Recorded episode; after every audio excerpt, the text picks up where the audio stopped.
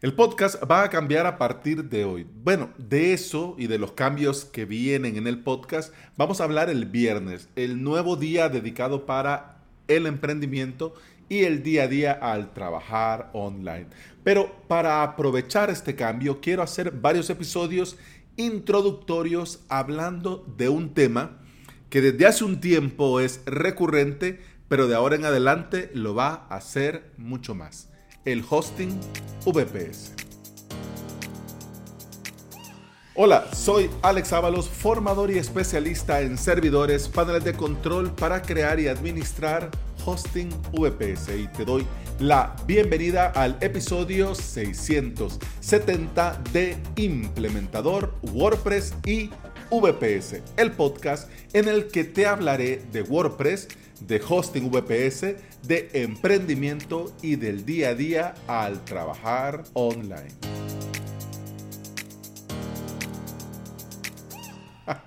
Bueno, ya viste que la introducción es ya una declaración de intenciones Claro. Pero bueno, hablemos de hosting VPS y comencemos desde el principio.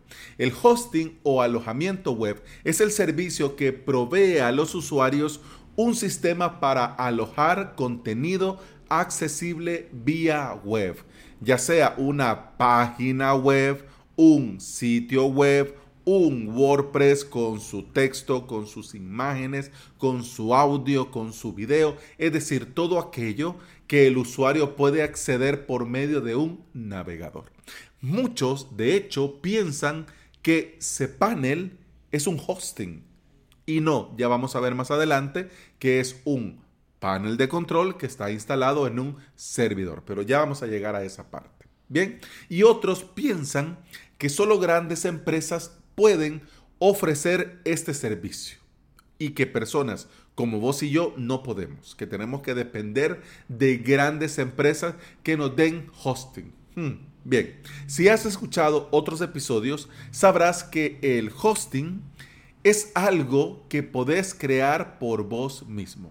Y si es con un VPS, mejor que mejor. Pero antes de meternos en los detalles, Pienso yo que es bueno conocer algunos conceptos básicos que son el ABCD de el hosting VPS y de eso va este episodio. Así que hablemos primero de VPS. Por sus siglas en inglés, Virtual Private Server o servidor virtual privado es una pequeña máquina virtual dentro de un enorme y potente servidor físico.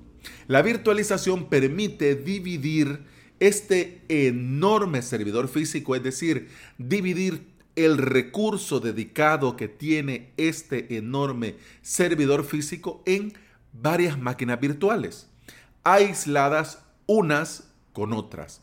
Y cada una de estas máquinas virtuales, cada uno de estos VPS con su propio recurso. Bien, otro concepto que es indispensable conocer desde el inicio, proveedor de VPS. El proveedor es una empresa que tiene sus propios servidores físicos, es decir, tiene sus propio data center y pone a tu disposición máquinas virtuales, es decir, un VPS.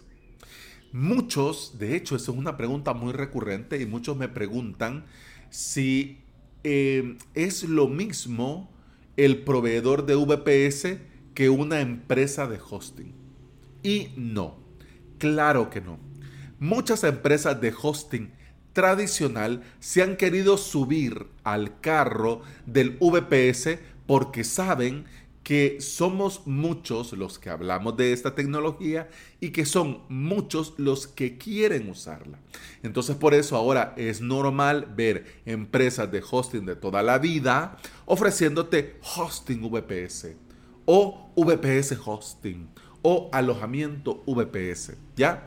Pero con estas empresas tradicionales, mm, un poquito de cuidado un poquito de cuidado. Más adelante vamos a hablar de esto, pero yo te recomiendo buscar proveedores de servicio cloud y VPS especialistas en esta tecnología. Es decir, que yo vos huiría de las empresas tradicionales de hosting que te ofrecen el VPS. La única que yo le sigo teniendo mucho cariño porque fue con la empresa de VPS que yo comencé es OVH. Es la única que con pinza y dependiendo de qué proyecto yo podría recomendar o no. Pero por lo demás yo te recomiendo buscar empresas especialistas en esto. ¿Ok?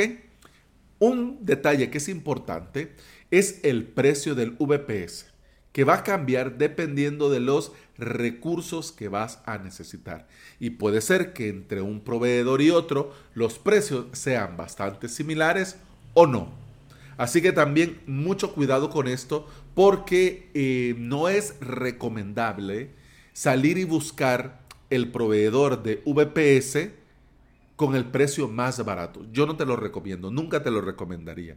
Yo entiendo que cualquiera podría decir, voy comenzando, no necesito mucho, pero la calidad del servicio por un par de dólares más o menos mm, vale la pena invertir, ¿ok? Vale la pena invertir. Pero bueno, como te digo, ya vamos a llegar a eso. Ahora sigamos hablando de estos conceptos básicos del ABC y ahora hablemos de los recursos de un servidor VPS, porque como te decía, el precio va a cambiar dependiendo de los recursos. A más recursos, el VPS te va a costar más por hora y por mes. Cada VPS es como una mini computadora con su propio sistema operativo, con su propio disco duro, con su propia memoria RAM, con sus propios procesadores, etc.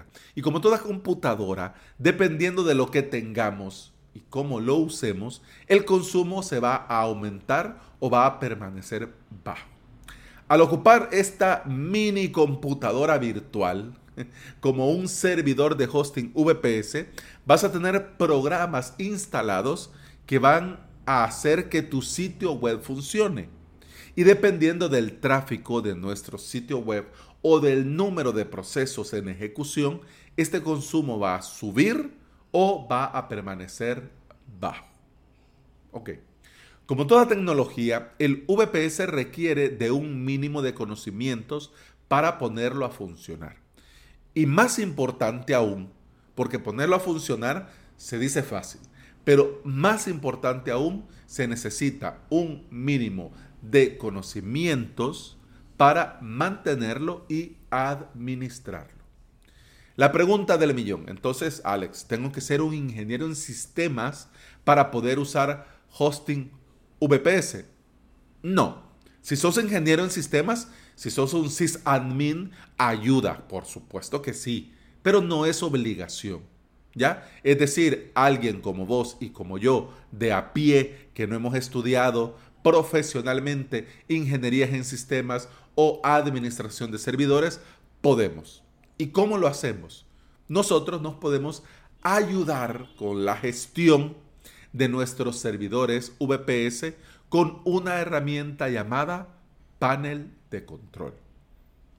El panel de control, al igual que PHP, Apache, en Jinx, la Speed, MySQL, MariaDB, que estos nombres puede ser que no te suene de nada si vas comenzando en este hermoso mundo del hosting VPS, pero que ya te van a comenzar a sonar. Como te decía, al igual que PHP, Nginx, Speed, MySQL, el panel de control es un software, un programa, una aplicación, ¿ok? Que te instalas en tu servidor. Ya sea que se conecta para poner a punto y trabajar o que te lo instalas directamente. Y una vez que te instalas el panel, el propio panel se encarga de instalar todo lo necesario para que tu VPS se convierta en un hosting VPS. ¿Ok? Como te digo, hay algunos paneles de control que se conectan y otros que se instalan. Pero de estos paneles de control vamos a hablar en otros episodios. ¿Ya? Pero si tenés, tenés curiosidad, te invito a avalos.sv barra mini-curso, que fue el mini curso que hicimos eh, el año pasado en YouTube, que es gratis, es libre, está cada clase en cada clase en directo quedó grabada y en una clase hablamos sobre los paneles de control, los que se instalan, los que se conectan, para qué es uno, para qué es otro, cuál es recomendable, en qué caso. Así que mientras llegamos a ese episodio o mientras escribo ese post del blog, te invito a avalos.sv barra mini-curso para que vayas directo a el mini curso de YouTube. ¿Ok? Vas a la clase de panel de control y ahí lo ves. Ya sea que se conecte o ya sea que se instale en tu servidor, el panel de control nos ayuda en un inicio a poner a punto todo.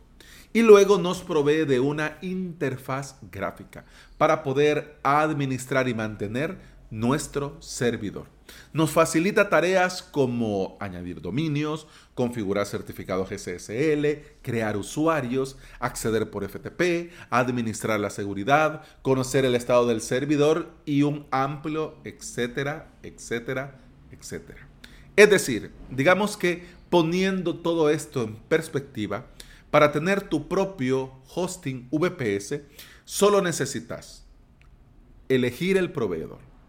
Luego, dentro del proveedor elegido, crearte tu servidor VPS con los recursos necesarios. Alex, pero yo no sé con cuánto comenzar. Comienza con el más bajo. Y conforme vayas viendo que estás consumiendo, va subiendo al siguiente nivel. Sí, a mí me gustaría comenzar ya con tantos cores y tanto de RAM. Bueno, lo puedes hacer, pero puede ser que vas a estar gastando dinero innecesariamente. Yo por eso recomiendo, si no tenés idea de cuánto consumen tus WordPress, tus webs, comenzar con poco y estar pendiente del consumo de recursos e ir subiendo conforme lo vayas necesitando. Recapitulemos. Elegir proveedor y una vez elegido el proveedor, crearte tu servidor en el proveedor elegido.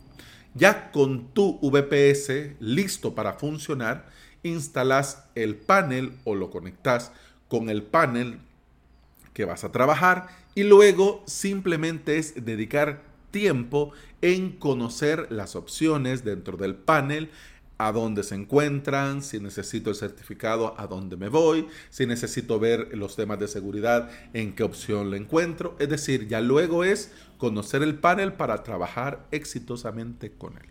Y ya, con esto ya tenés tu propio hosting VPS funcionando. ¿Suena muy sencillo? Sí, y lo es. Pero es verdad que requiere también un mínimo de conocimientos de terminal, comandos de consola y tiempo para ponerte a la tarea de aprender el funcionamiento del panel. Pero de qué es posible, hombre, todo, todo esto lo podés aprender perfectamente y hacerlo muy bien si le dedicas el tiempo y te pones manos a la obra. De todo lo que hemos hablado en este episodio, no había visto el tiempo, eh, de todo lo que hemos hablado en este episodio, si tenés alguna duda, pregunta, me escribís y con mucho gusto te contesto, te respondo y lo seguimos hablando. Y bueno, esto ha sido todo por este episodio. Te recuerdo que puedes escuchar más de este podcast en Apple Podcasts, eh, iBox, Spotify y en toda app de podcasting. Si andas por ahí y me regalas una valoración, estrellita, reseña, me gusta o un corazón verde, te voy a estar eternamente agradecido porque todo esto ayuda a que este podcast llegue a más interesados en aprender y trabajar con WordPress en su propio hosting VPS. Si quieres aprender a crearte y mantener tu propio hosting VPS, en academiavps.com vas a tener todo lo necesario para aprender de cero o subir al siguiente nivel si ya tienes alguna experiencia. La suscripción te da acceso a todo el contenido premium, a soporte y a mucho más. Y si quieres aprovechar ya la potencia, el rendimiento, la calidad y seguridad de tu propio servidor VPS en alojamientovps.com, tenés la solución sin complicarte con la parte técnica, porque de todo me encargo yo y vos vas a tener un servicio de calidad a la medida para tu WordPress. Así que muchas gracias por escuchar y con el podcast continuamos en el próximo episodio. Hasta mañana. Salud.